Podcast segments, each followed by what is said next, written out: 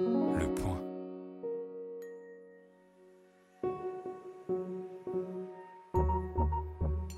Bienvenue chez Les Contrariantes, le podcast des idées élevées en liberté.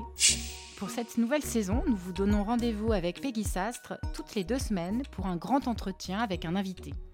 Aujourd'hui, nous accueillons l'économiste Thomas Piketty. Thomas Piketty, bonjour. Bonjour. Et bienvenue chez Les Contrariantes. Pour vous présenter brièvement, vous êtes économiste, ancien élève de l'École normale supérieure, docteur en économie. Vous êtes professeur à l'École d'économie de Paris. Et vous êtes connu pour vos travaux sur l'étude des inégalités économiques sur le temps long, dans une perspective comparative. Vous êtes l'auteur du Capital au XXIe siècle, paru en 2013 au Seuil, de Capital et idéologie, paru en 2019, toujours au Seuil, et vous venez de publier dans la même maison d'édition une brève histoire de l'égalité. Alors pour commencer cette conversation qui portera sur l'égalité, je voudrais vous demander quelle définition vous donnez à ce concept. Alors, dans, dans l'histoire de l'égalité que je, que je développe dans ce nouveau livre, La brève histoire de l'égalité, je, m'intéresse à la fois aux, égalités, euh, à l'égalité sociale, économique, politique. Donc ça, ça prend de, ça prend de multiples formes. Juste pour, pour situer le débat, à la fois les limites et aussi l'ampleur de la, la notion d'égalité qui m'intéresse, le, livre essaye de, décrire un, une marche vers l'égalité qui est, en cours depuis, euh, disons, au moins la fin du XVIIIe siècle et qui commence, euh, qui commence notamment euh, avec deux événements importants qui sont la Révolution française en 1789 et puis la révolte des esclaves à Saint-Domingue à 1700, en 1791. Et ces deux événements marquent le, disons, le début de la fin des sociétés de privilèges d'un côté et puis des sociétés esclavagistes et coloniales de l'autre. Alors évidemment c'est le début de la fin, mais c'est pas la fin parce qu'après c'est un processus très très long qui qui, continue, euh, qui est toujours en cours, qui continue jusqu'à aujourd'hui. Et donc de quelle égalité on parle? Bah, Avec l'abolition des, des privilèges de la noblesse, on, y a un, un certain objectif d'égalité juridique, d'égalité euh, face à l'impôt, d'égalité face à la loi, la possibilité de rentrer dans les différentes professions. Avec le début de la fin des sociétés esclavagistes et coloniales, c'est un peu la même problématique, mais à l'échelle euh, mondiale, à l'échelle internationale.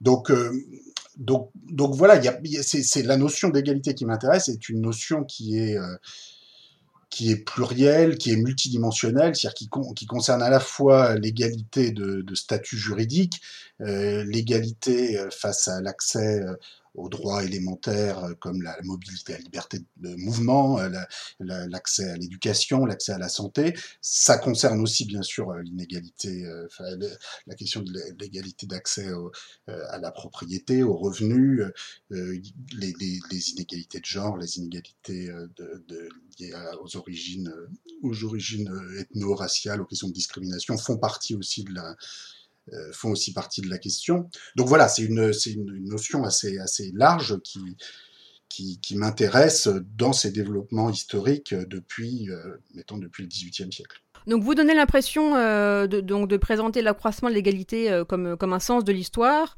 en, en, en, notant une grande tendance multiséculaire, si ce n'est millénaire, euh, vers de plus en plus d'égalité entre les humains. Est-ce que cette vision euh, qu'on pourrait dire déterministe ou, historiciste est une vue scientifique, idéologique ou, philosophique? Et est-ce qu'on ne pourrait pas envisager une possibilité alternative, c'est-à-dire que les humains ont connu des périodes particulièrement marquées euh, par une tension vers, l'égalité, que nous avons atteint un pic entre les années 1950 et 1980, donc en gros quand, quand le socialisme et le communisme avaient beaucoup de pouvoir, et aujourd'hui nous observons une, régression de l'égalité alors, moi, je, m'inscris en, faux par rapport à plusieurs points que vous venez de mentionner. D'abord, moi, je parle pas du tout d'un mouvement multimillénaire. Hein, C'est-à-dire, je, je, parle d'un mouvement multiséculaire qui commence à la fin du XVIIIe siècle, avec donc la, Révolution française, la, révolte des esclaves à Saint-Domingue, qui, marque vraiment le début de la fin des sociétés euh, esclavagistes puis coloniales. Ça va être un mouvement très long, mais qui commence, qui commence à ce moment-là. Donc, c'est vraiment sur ces quelques siècles que je, que je me situe. Euh, je, je parle à quelques endroits dans le livre de ce qu'on sait sur, euh, sur l'évolution des, de la, répartition des richesses au cours des siècles antérieurs. Mais enfin, la vérité, c'est qu'on ne sait pas beaucoup de choses et donc j'y rentre pas tellement, en fait.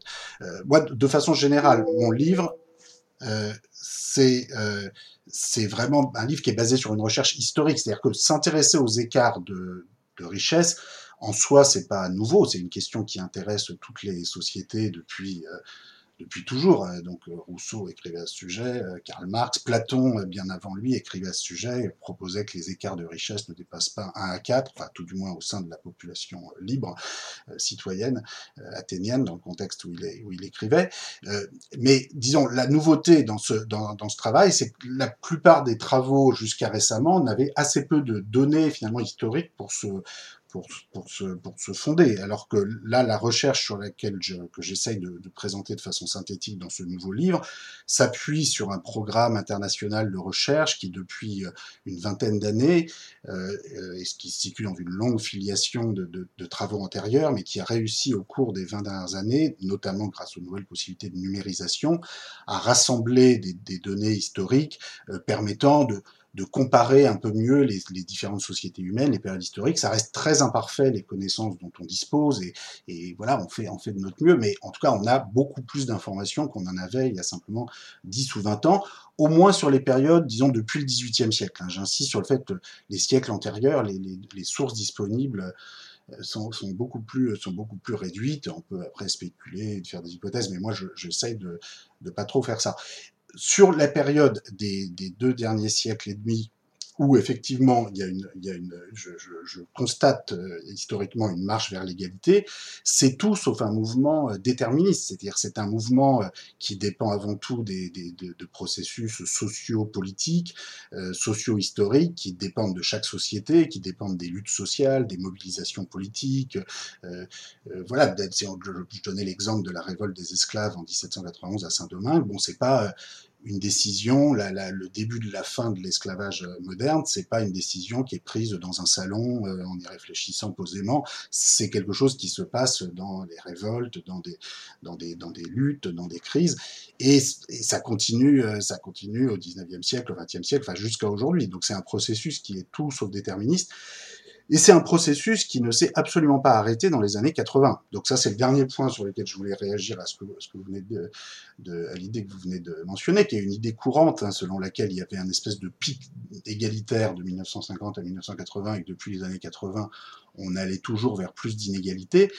En fait, tout dépend de quelles inégalités on regarde. Alors c'est peut-être vrai d'une certaine façon pour les inégalités de revenus et de patrimoine, encore que les évolutions sont quand même très différentes. Si on regarde l'Europe, les États-Unis, on voit qu'en Europe, il y a un certain nombre d'institutions euh, sociales, fiscales, éducatives qui ont, qui ont, quand même limité beaucoup la progression des inégalités.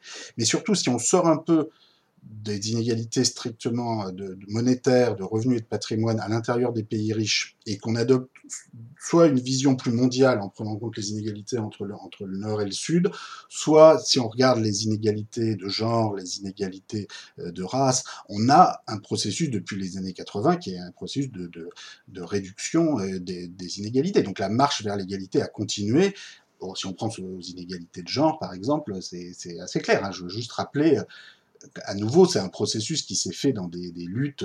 Par exemple, la question de la parité euh, euh homme-femme euh, dans, les, assemblées politiques ou dans les fonctions de, direction dans, les administrations des entreprises, c'est un processus sur lequel on est, très très loin d'être arrivé euh, à, son terme.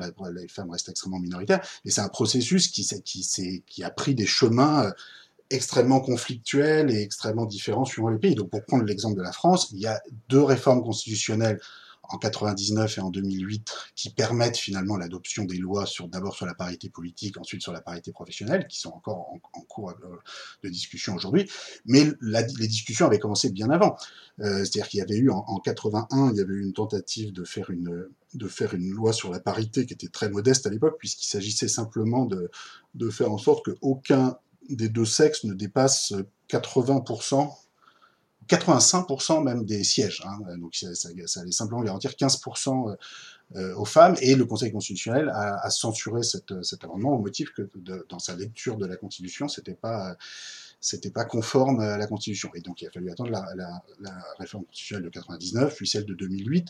Bon, quoi qu'on pense de ces dispositifs, qui sont, j'ai toute une discussion dans le livre sur ces, dispositifs en termes de parité, de quotas, qui sont des, discussions complexes. Et je, moi, je prétends pas du tout qu'il y, a une seule façon d'avancer, etc. Mais en tout cas, ce que je veux dire par là, c'est que l'évolution vers plus d'égalité a continué, évidemment, depuis les années 80, euh, sous d'autres formes. Et, euh, et va continuer aujourd'hui face, face à des nouveaux défis qui existent aujourd'hui, bon, à commencer par le défi climatique. Et la, ce qu'on a vu en début de quinquennat avec la, révolte des Gilets jaunes face à l'augmentation de taxes carbone, qui était, selon moi en tout cas, une, augmentation de taxes extrêmement injuste dans le contexte de, de 2017-2018, avec euh, moi, dans mon analyse, une des recettes nouvelles euh, provenant de la taxe carbone qui euh, se finançait essentiellement la, suppression de l'impôt sur la fortune pour les plus riches et qui a, suscité une révolte fiscale comme il y en a des,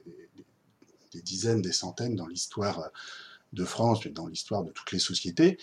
Et, et ce mouvement de, rébellion fiscale a eu un, impact majeur puisqu'il a conduit le, gouvernement à complètement revenir sur ses, propositions. Donc, tout, donc toutes ces ces, conflits autour de différentes visions de l'égalité et de l'inégalité euh, ne sont pas prêts, ne sont pas prêts de s'arrêter. Et, euh, a, on a là un processus euh, conflictuel, absolument pas déterministe, dans lequel plusieurs trajectoires sont possibles à différents moments du temps, mais qui, sur la longue durée, et j'insiste là-dessus et je, m'arrête là-dessus pour l'instant, euh, quelle que soit la dimension des, de l'égalité et de l'inégalité considérée, entre le niveau de la concentration des revenus, des patrimoines, des, inégalités de genre, des inégalités euh, d'origine, des inégalités de statut, des inégalités de pouvoir euh, juridique. On, a, au cours des deux derniers siècles, un mouvement, un mouvement qui va effectivement vers plus d'égalité. Mais justement, qu'est-ce qui vous fait croire que la l'égalité peut être si appréciée? Parce que quand même, c'est un petit peu ce que vous sous-entendez euh, dans votre dernier livre. Est-ce que l'égalité n'est pas aussi un rêve de ce que vous appelez euh, par ailleurs la gauche brahmane? Est-ce qu'on n'a pas tendance, en tout cas, est-ce que la gauche brahmane n'a pas tendance à projeter son propre désir d'égalité vers d'autres classes sociales? Parce qu'on n'est pas sûr que ce désir soit partagé par toutes les classes sociales et notamment dans les, les classes populaires qui euh, parfois peuvent montrer une aspiration, par exemple, à plus de liberté. Et l'aspiration à plus de liberté, parfois, euh, eh bien, euh, elle se traduit par une aspiration à moins d'égalité. L'égalité, c'est pas du tout l'uniformité. Hein. L'égalité, c'est d'abord l'égalité des opportunités. Après, pour que chacun développe sa personnalité, les projets qui lui sont chers, mais c'est absolument pas une égalité uniforme où chacun ferait la même chose, le même métier, le même secteur. Euh. En fait, vous, vous vous rapprochez plutôt d'une définition qui serait celle de l'équité, finalement, c'est l'égalité des chances. Non, oui, mais, non, mais attendez, sauf que moi, je vais, j'essaie d'aller jusqu'au bout d'une notion d'égalité d'opportunité, parce que vous savez, beaucoup de gens, euh, essentiellement pour le coup dans les, classes économiquement dominantes, euh, aiment évoquer l'égalité des chances, l'égalité des opportunités, mais quand on leur propose de vraiment la réaliser, c'est-à-dire de donner euh, aux enfants de classe populaire, euh, par exemple, je sais pas, l'accès à un même héritage pour tous, euh, qui serait ou un héritage minimum quand même pour tous, qui serait un peu la base en matière d'égalité, d'opportunité, d'égalité des chances pour aller dans la vie. Là, tous les beaux discours sur l'égalité des chances disparaissent immédiatement et tout le monde se met à dire oulala là là, mais attendez euh, on va pas on va pas prendre l'héritage des, classes privilégiées. Et puis euh, d'abord les enfants de pauvres qu'est-ce qu'ils vont faire avec cet héritage? Ils vont faire plein de plein de bêtises. Donc vous savez ce débat sur l'égalité je pense que tout le monde à un niveau théorique aime dire qu'il est pour l'égalité des chances l'égalité des opportunités. Après la vraie question c'est ben voilà au moment de le mettre en place donc voilà, pour prendre un exemple, la, Révolution française, elle, proclame la, fin des privilèges, donc de, noblesse d'Ancien Régime, en principe l'égalité juridique, l'égalité des citoyens.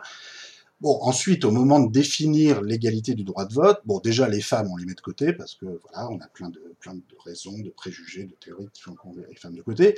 Euh, ensuite, euh, bah, les populations colonisées, on les met de côté, ce qui conduit à la, à la révolte des esclaves en partie à Saint-Domingue. Ensuite, à l'intérieur des hommes blancs, bah, on fait intervenir le niveau de propriété pour savoir, euh, pour savoir si on a le droit de vote ou pas. C'est déjà le cas sous la Révolution française. Euh, pendant l'essentiel de la Révolution, ça va être le cas ensuite au XIXe siècle. Alors vous me direz, tout ça c'est du passé. Aujourd'hui, on est tous d'accord pour dire que les, voilà, les logiques censitaires euh, appartiennent au passé et qu'il faut l'égalité vraiment de droit de vote pour absolument tout le monde. Oui, sauf que en fait, la marche vers l'égalité politique, elle, continue. C'est-à-dire que par exemple, aujourd'hui, on pourrait penser que quand vous avez le principe d'égalité du citoyen face au droit politique, euh, ça va aussi avec une réflexion sur, par exemple, le système de financement des partis politiques et des campagnes politiques. Et on pourrait imaginer que les constitutions garantissent, euh, avec la même force qu'on garantit l'égalité du droit de vote, euh, une égalité dans la capacité à contribuer au financement des partis politiques, des campagnes politiques. Or, non seulement c'est pas le cas, mais on a parfois des systèmes totalement hallucinants, comme par exemple en France, où si vous faites un don de 7500 euros, qui est le maximum légal pour une campagne, un parti politique pour une année donnée, ce qui est quand même déjà un montant qui n'est pas à la, portée de, tout le monde, vous avez droit à une réduction d'impôt de 5000 euros, donc ça vous coûte que 2500, et donc le, reste des contribuables vous subventionne à hauteur de 5000 euros pour subventionner vos préférences politiques, qui sont parfaitement légitimes, bien sûr, c'est pas parce que vous, êtes, vous avez des moyens que vous n'avez pas le droit d'avoir des préférences politiques, mais de là à ce que le reste de la population vous subventionne à hauteur de 5000 euros, quand on sait que par ailleurs le système de financement public des campagnes politiques revient à allouer environ 1, entre 1 et 2 euros par électeur euh, euh, sur la base des résultats des dernières législatives aux partis politiques qui ont obtenu ces suffrages, euh, on voit quand même l'immense hypocrisie et pour le coup rupture du principe d'égalité.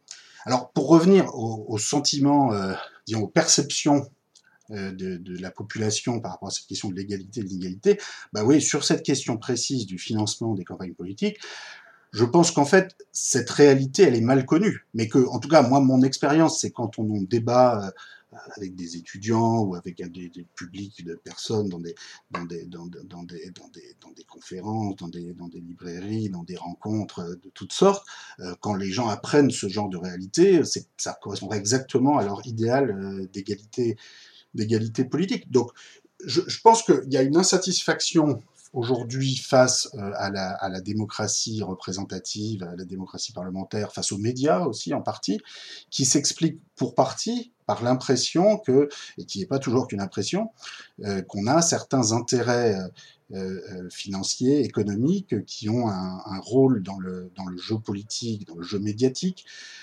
qui, sont, qui, sont, qui tout simplement excessifs. Donc voilà, cette demande d'égalité politique, qui, s'est réalisé en partie depuis la Révolution française, c'est euh, un combat qui, euh, qui n'est pas du tout euh, qui n'est pas du tout qui n'est pas du tout terminé.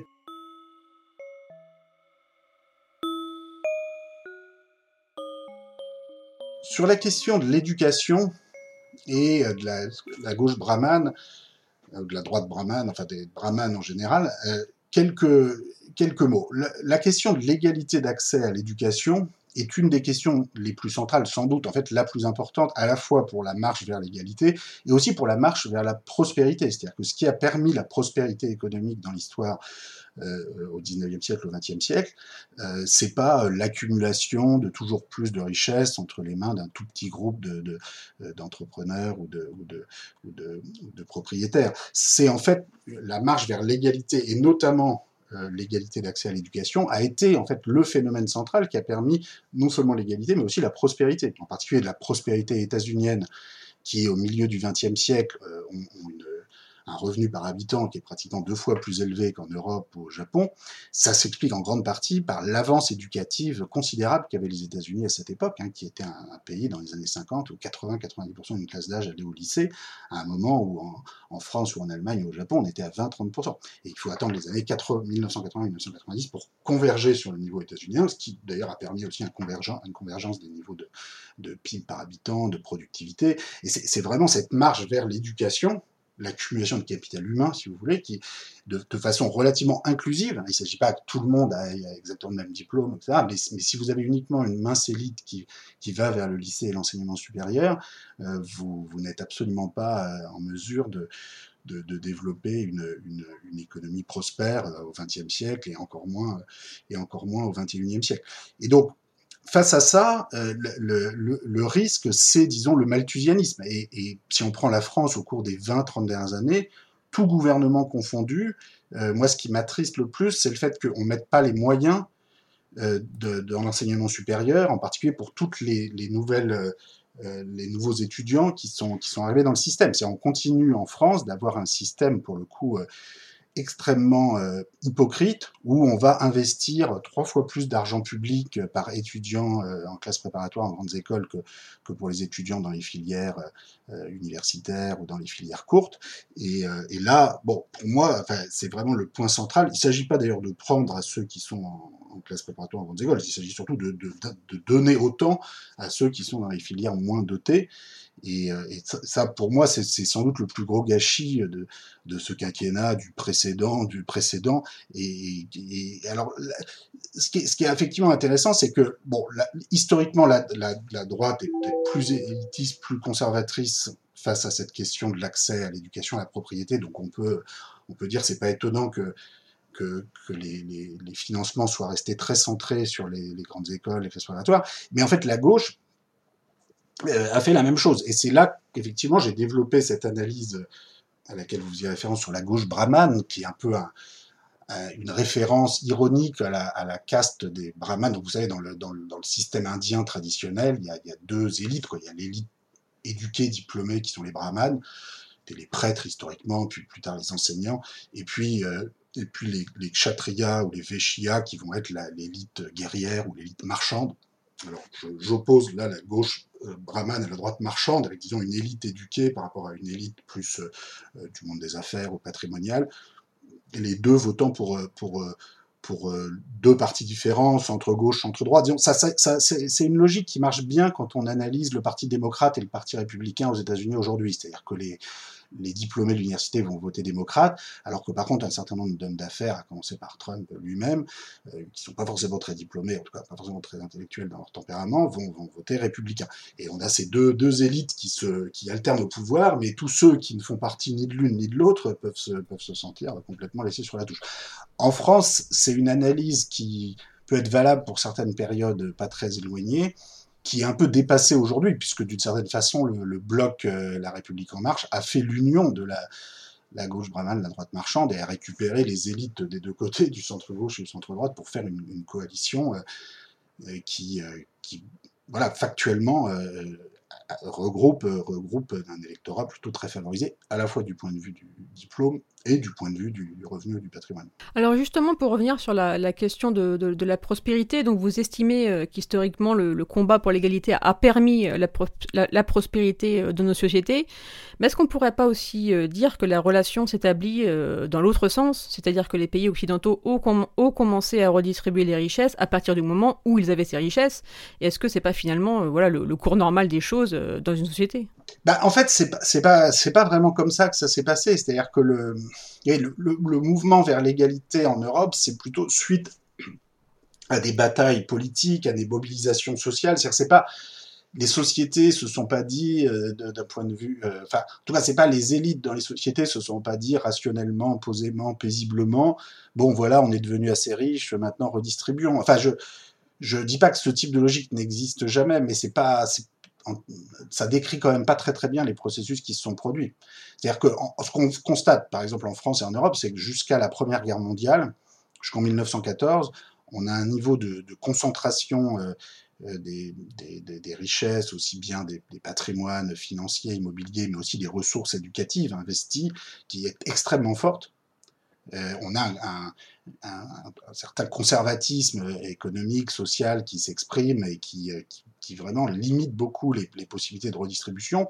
Et c'est uniquement euh, après la Première Guerre mondiale, après la Deuxième Guerre mondiale, la crise des années 30 qui va beaucoup remettre en cause évidemment le, les, politiques libérales économiquement, et puis bon, la révolution bolchevique va mettre une, pression considérable sur les, sur les élites euh, françaises, européennes. Moi, j'ai beaucoup travaillé sur cette période-là, sur la France, et c'est vrai que j'ai été très marqué par mes travaux dans les archives sur les successions en France avant la Première Guerre mondiale qui, à mesure qu'on s'approche de la Première Guerre mondiale, sont toujours plus concentrés, sont toujours, enfin, il n'y a pas du tout de mouvement vers la réduction des inégalités à ce moment-là. Et à l'inverse, euh, à partir de, à partir de l'entre-deux-guerres et encore plus après la Seconde Guerre mondiale, euh, vous avez une transformation complète d'abord du paysage euh, politique, intellectuel. Et par exemple, en France, c'est assez fou de voir que le, c'est la majorité dite du bloc national, qui est une des majorités les, plus à droite de l'histoire de la République, qui est élue, c'est la fameuse Chambre Bleu Horizon de fin 1919, qui va voter l'impôt sur le revenu avec un taux supérieur de 72%, alors que ce sont les mêmes groupes parlementaires qui, en 1914, refusaient la création de l'impôt sur le revenu avec un taux de 5%, et qui avaient bloqué au Sénat la création de l'impôt sur le revenu depuis les années 1890. Donc qu'est-ce qui s'est passé pour que ces mêmes personnes changent complètement d'avis bah, je pense que, bon, on peut avoir plusieurs théories, mais quand on analyse l'évolution, on voit vraiment à quel point la Première Guerre mondiale, le fait que les finances publiques soient dans un état terrible, que l'inflation, les, salaires ouvriers avaient toujours pas retrouvé leur niveau de 1919-1920, et puis la pression de la révolution bolchevique qui fait que beaucoup de, propriétaires euh, en Europe de l'Ouest se disent, bon, finalement, l'impôt progressif, euh, c'est peut-être mieux qu'une expropriation généralisée. Donc, je donne juste cet exemple mais qui est significatif parce qu'il montre que la, logique avec laquelle s'est faite euh, la, réduction des inégalités au cours du XXe siècle n'est pas exactement la logique, euh, disons, apaisée que vous décrivez, où voilà, on commence par devenir riche et ensuite, euh, tranquillement, on se met à, à répartir Non, la redistribution, elle s'est faite dans les, dans les mobilisations politiques, les luttes sociales, parfois les crises, parfois la violence. Et ensuite, dans un second temps, notamment dans la presse Guerre mondiale, ça a effectivement permis une plus grande prospérité, une plus grande croissance, mais c'était pas euh, c'était pas forcément ce qui était recherché au début. En tout cas, c'était pas, c'était certainement pas, euh, il y avait certainement pas un consensus à ce, ce sujet qu'on allait faire ça euh, pour obtenir ce résultat-là.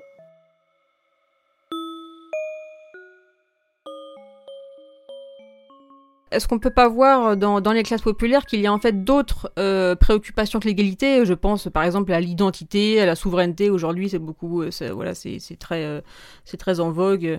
Dans, oui. Alors, mais vous savez, moi je pense que ce sont des formes de demande d'égalité. Alors en partie dévoyées parfois, mais c'est aussi en quelque part des formes de demande d'égalité. C'est-à-dire que sur l'identité, il y a, l'idée que on, si on sépare la communauté politique, la communauté nationale en communautés complètement antagonistes, ayant des, des des, cultures, des religions, des modes de vie complètement différents, bah finalement l'idéal d'égalité républicaine, citoyenne est remis en cause. Enfin, en tout cas, c'est comme ça parfois que souvent même que les gens verbalisent cette, demande d'identité. Alors après, en pratique, euh, le problème, c'est qu'on, à mon avis, on se fourvoie souvent. C'est-à-dire qu'en fait, fondamentalement, euh, on peut être issu de différentes traditions euh, religieuses, venir de différentes parties du monde, et néanmoins avoir beaucoup plus en commun que ce, que, ce que certains semblent imaginer. C'est-à-dire que la, la, plupart de, des, des, concitoyens français issus bah, concrètement d'Afrique du Nord, d'Afrique subsaharienne, leur, leur, objectif quand ils se lèvent le matin, c'est comme, tout le, comme tous leurs autres concitoyens, c'est de savoir si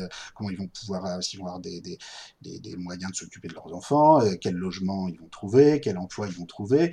Bah, L'idée qu'il y a une espèce de, guerre de communauté où certaines, certaines communautés se demandent euh, chaque matin comment ils vont faire un attentat et les autres se demandent comment ils vont euh, l'éviter euh, est une vision qui correspond pas du tout à la réalité. Enfin, 99,9% des, personnes issues des différentes communautés ont juste un objectif, c'est voilà d'élever leurs enfants, d'avoir un, bon logement, un bon travail. Et donc, moi, je pense pour sortir de cette espèce de crispation identitaire qu'on a parfois, mmh.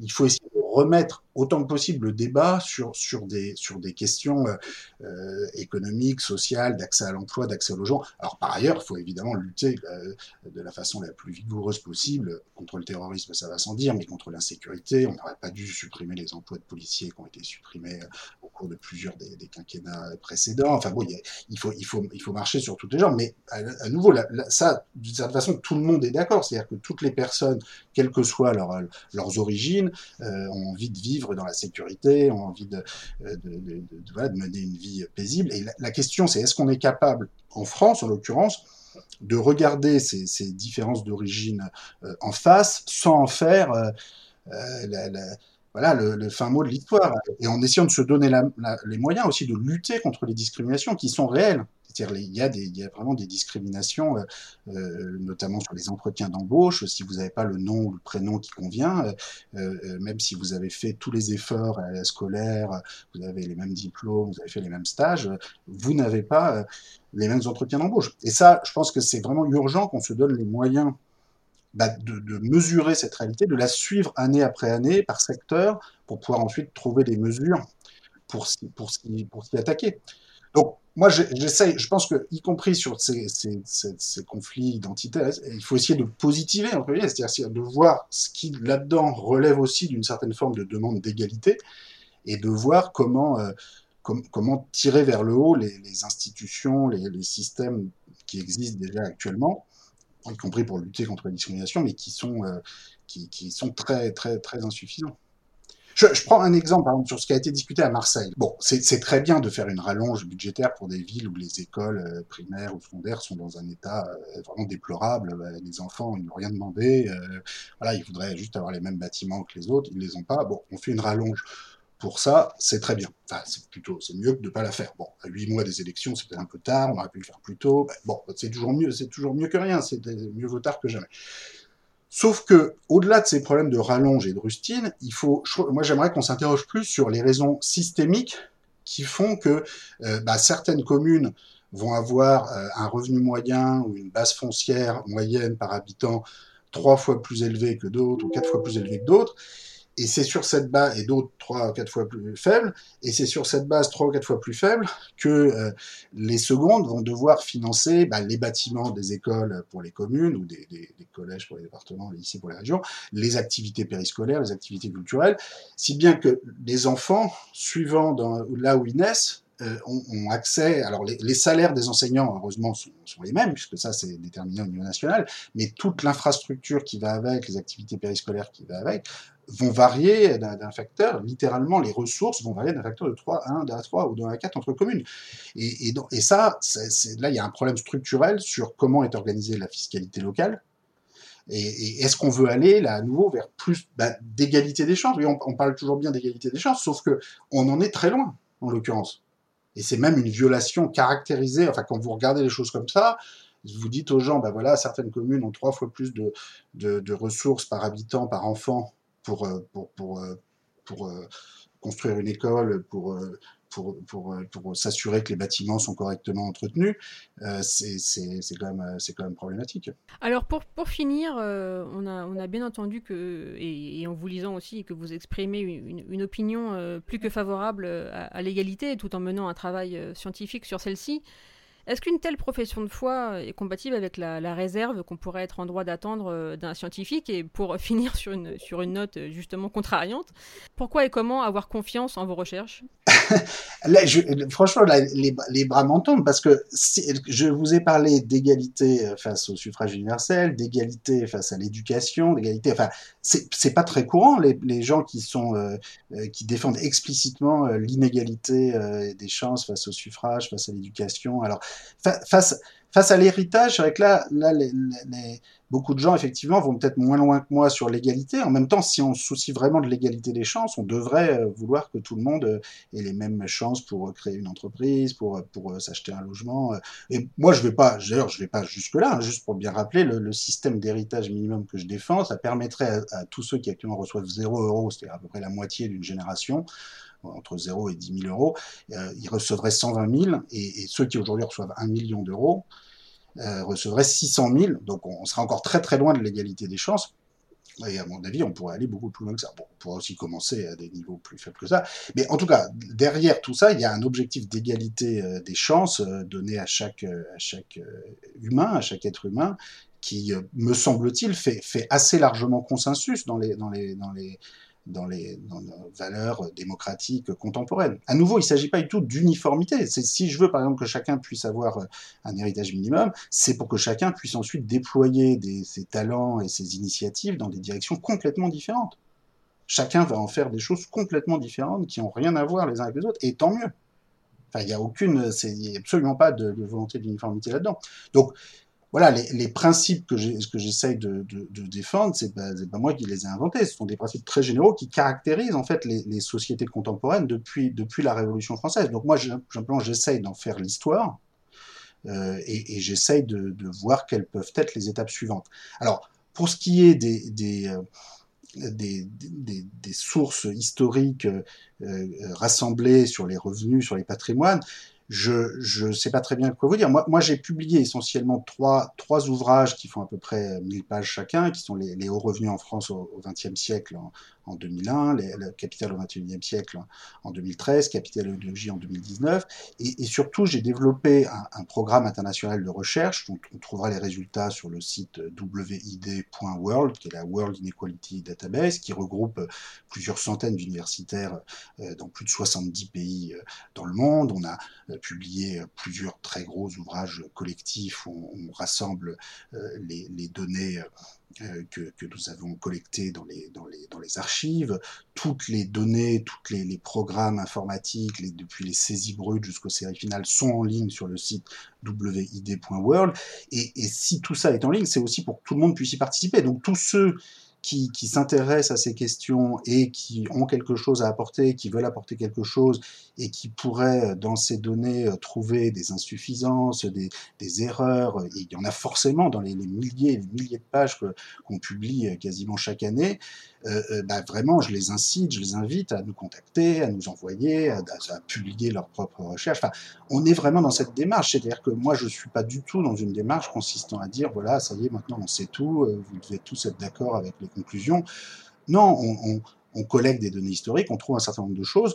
Ce que je demande simplement à chacun, c'est de commencer au moins par par jeter un petit coup d'œil avant de, avant de conclure qu'il n'est pas, pas d'accord, parce que ce sont des questions trop importantes pour que juste chacun arrive avec son opinion et ses, et ses préjugés. Donc là, j'ai écrit ce, ce, cet ouvrage court, Une brève histoire de l'égalité, qui peut se lire en quelques heures, qui a un format de poche, donc c'est beaucoup moins exigeant que les, que les autres gros ouvrages précédents, dont je précise tout de même qu'ils sont absolument très lisibles voilà, je, demande à ceux que ces questions intéressent et, qui veulent avoir une opinion sur la question, de, au moins jeter un coup d'œil, un peu plus qu'un coup d'œil quand même. Ça prend quelques heures de, euh, de, lire ce, lire ce petit livre. Éventuellement, ça pourrait leur donner envie de regarder les, les, ouvrages plus conséquents où il y a beaucoup plus de détails sur les, sur les sources rassemblées. Et, et puis voilà, que chacun, euh, que chacun euh, se fasse son idée. Après, les personnes qui veulent pas lire de livres, moi je peux pas, là je peux pas, les, je peux pas les forcer évidemment. Donc là, là c'est les limites de ce que je peux, je peux espérer faire. Hein. Et bien sur ces, sur ces bonnes paroles, merci beaucoup euh, pour, pour votre présence dans ce premier numéro de la nouvelle saison des Contrariantes. Merci. Merci beaucoup. Au revoir. Merci beaucoup et au revoir. Nous venons de recevoir dans la première partie de cette émission euh, l'économiste Thomas Piketty pour discuter de son livre Une brève histoire de l'égalité. Et c'est maintenant au tour de nos fameuses contrariétés de la semaine. Peggy, à toi. Alors, ma contrariété euh, part d'un long article qui a été publié le 7 septembre sur le site de Radio-Canada.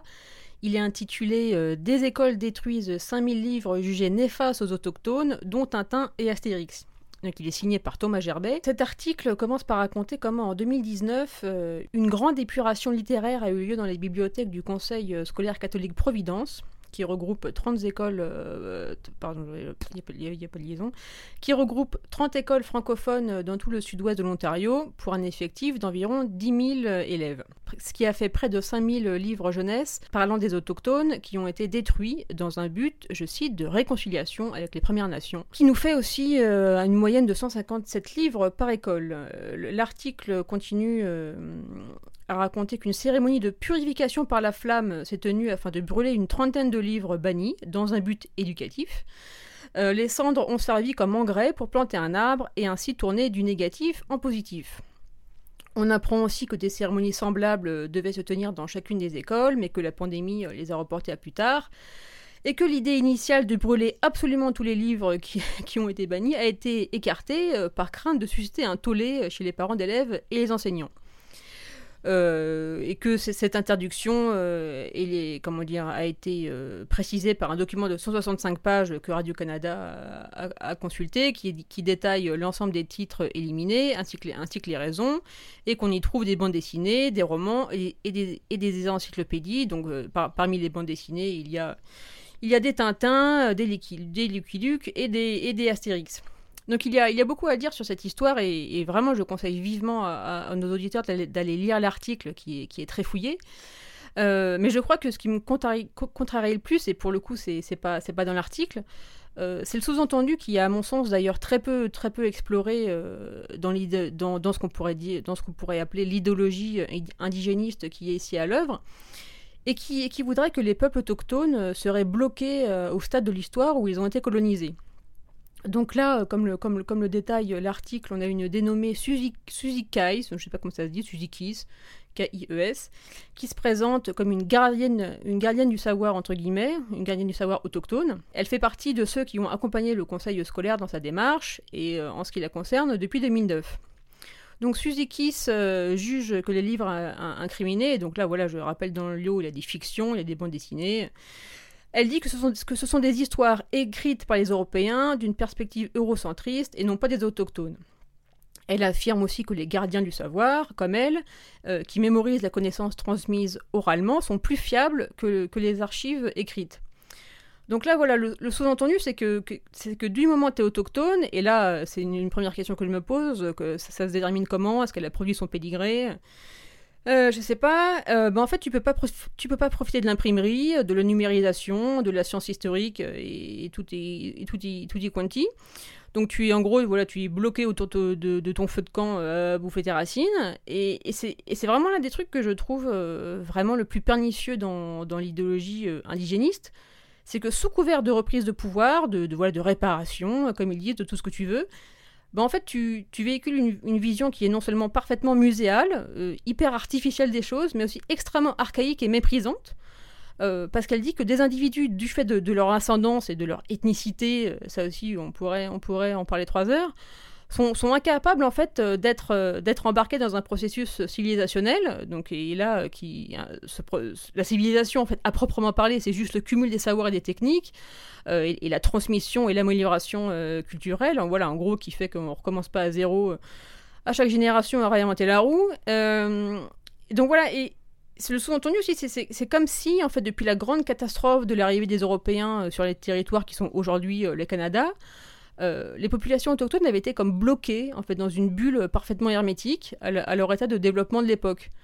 Donc voilà, dans, ce cas-là, pourquoi est-ce qu'on leur dit pas que brûler des livres, ça ne fait pas disparaître, euh, qu'on n'est plus, euh, voilà, plus à l'époque des moines copistes, on n'est plus à l'époque de l'incendie de la bibliothèque d'Alexandrie, qu'on parle là de, de publication de masse, que le fichier du Tintin ou du Lucky Luke problématique entre guillemets, ben, il, est, il est stocké quelque part et qu'on pourra le reproduire d'un claquement de doigts. Donc, je ne sais pas si on, si on saisit bien le ridicule de la chose quand on a des, gardiens du savoir qui te disent que la transmission orale est meilleure que les, archives écrites parce que c'est voilà, comme ça qu'on fait depuis les millénaires euh, chez les autochtones. Voilà, je ne sais pas si on comprend bien en fait que ça signifie que le monde en fait a arrêté de tourner pour eux.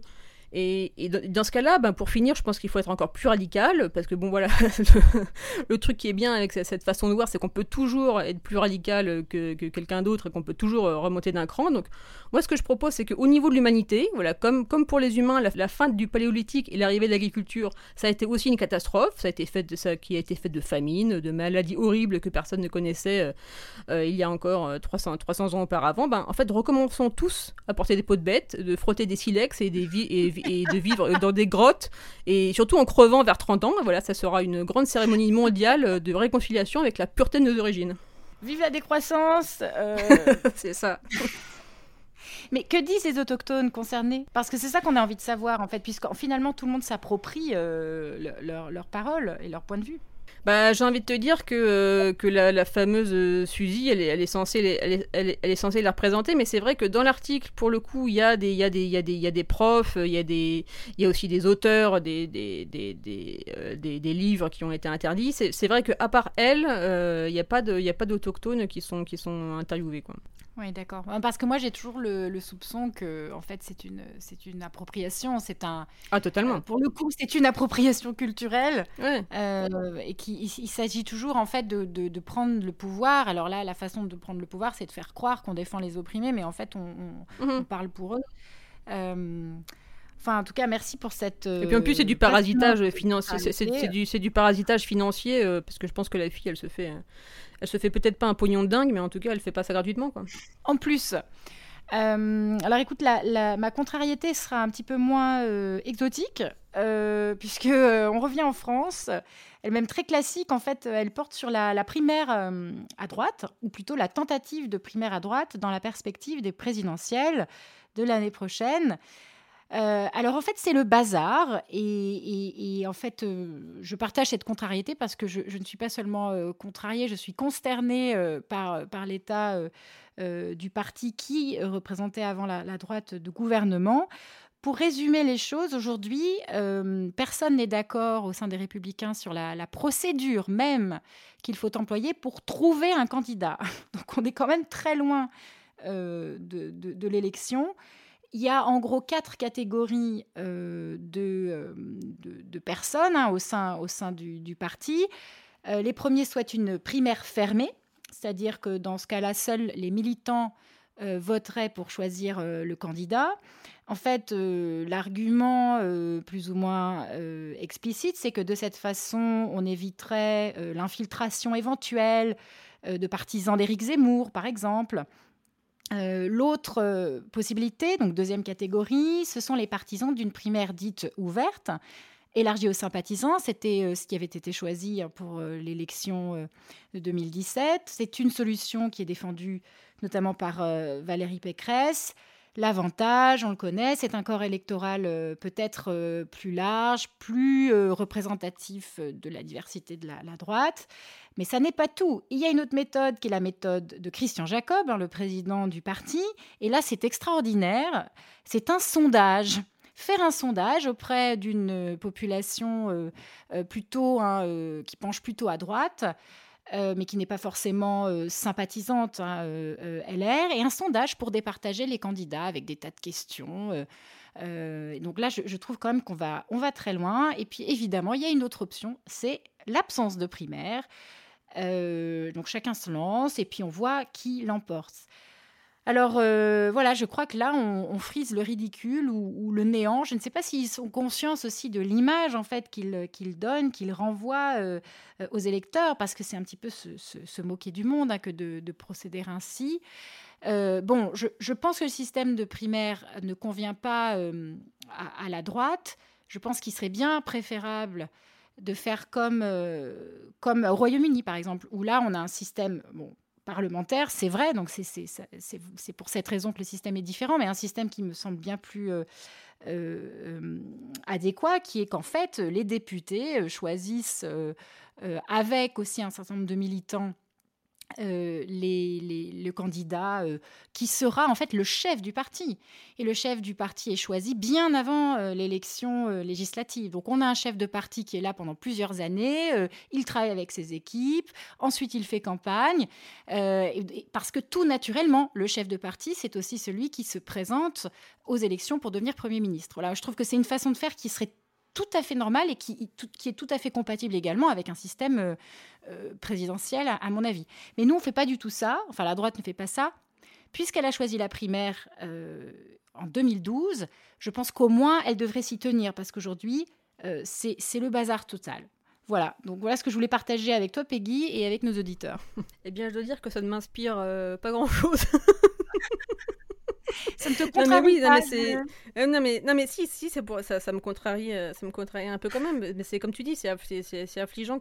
De toute façon, c'est assez, assez à l'image de toute la débauche d'énergie, euh, mais pas, seulement pas seulement à droite. Sur cette, sur cette présidentielle, c'est pas, encore c'est pas encore commencé que là, voilà, toutes les, tout, tout, tout, tous les soirs sur France Info, ma, ma, radio, ma radio préférée, t'as les trucs voilà, sur les sondages et machin, est-ce que le truc s'est déclaré et tout, mais c'est c'est comme tu disais euh, je sais pas je sais pas si euh, comment dire s'ils ont conscience de l'effet que ça fait en fait c'est en, général je sais pas si euh, tout l'univers médiatique qui est déjà complètement excité sur cette sorte de, présidentielle a conscience que peut-être pour le dire poliment ça n'intéresse pas autant les gens qui le croient. Mais en tout cas, ça pourrait intéresser les gens s'il y avait une discussion sur le bien fond. C'est-à-dire qu'on devrait régler la question des personnes bien avant. Tout à fait. Et euh, se, concentrer sur les, les, les, propositions. Mais là, mais là euh, on, en est, on en est très loin. Euh, en tout cas, eh bien, notre émission arrive à son terme. et Peggy, je te laisse le mot de la fin. nous disons rendez-vous à nos auditeurs dans deux semaines.